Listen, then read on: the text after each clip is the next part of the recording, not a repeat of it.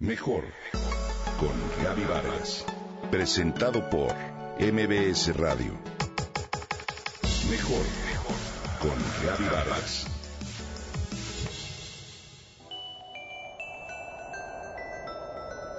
La forma en que usamos la energía refleja nuestra preferencia para emplear la nueva tecnología, el interés que ponemos a gastar el dinero de manera inteligente, aprovechar los recursos de manera eficiente, pero sobre todo refleja nuestra conciencia y compromiso para proteger el medio ambiente.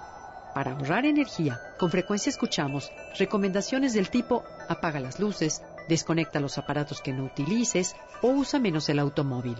Seguir estos consejos está muy bien, mas existen otras formas de aprovechar de manera racional la energía que son menos conocidas pero igual de útiles.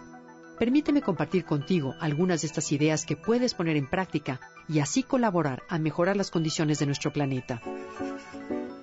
Para realizarla no requieres grandes inversiones, solo estar atento a integrarlas a tus hábitos de vida.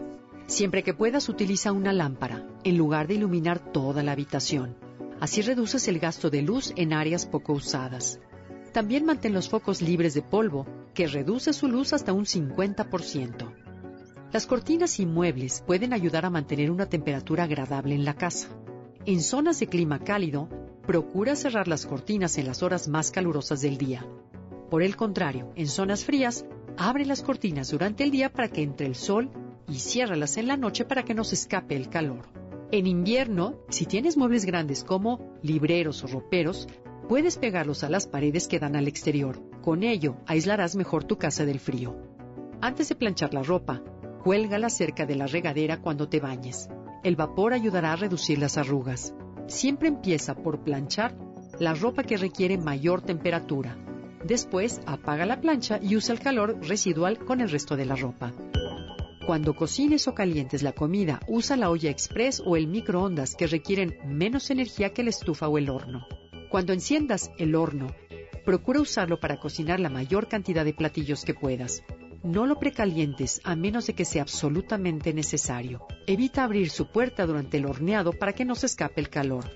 Y apágalo 10 minutos antes de que los platillos estén listos. Después puedes usar el calor residual para terminar el horneado o para calentar el pan o el postre con que acompañarás la comida. Asimismo, siempre que puedas, utiliza las escaleras y no el elevador. Opta por las conversaciones directas o el correo electrónico en lugar de imprimir documentos.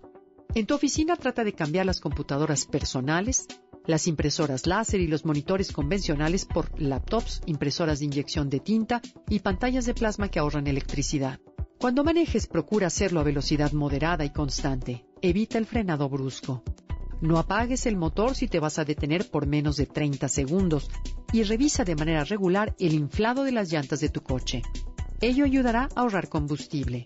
Y por último, comparte estas ideas con otros Conviértete en un ejemplo para tus hijos e inspíralos a realizar actividades colectivas que ahorren también energía.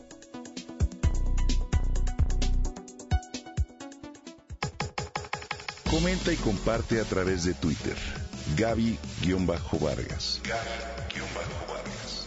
Mejor con Gaby Vargas. Presentado por MBS Radio.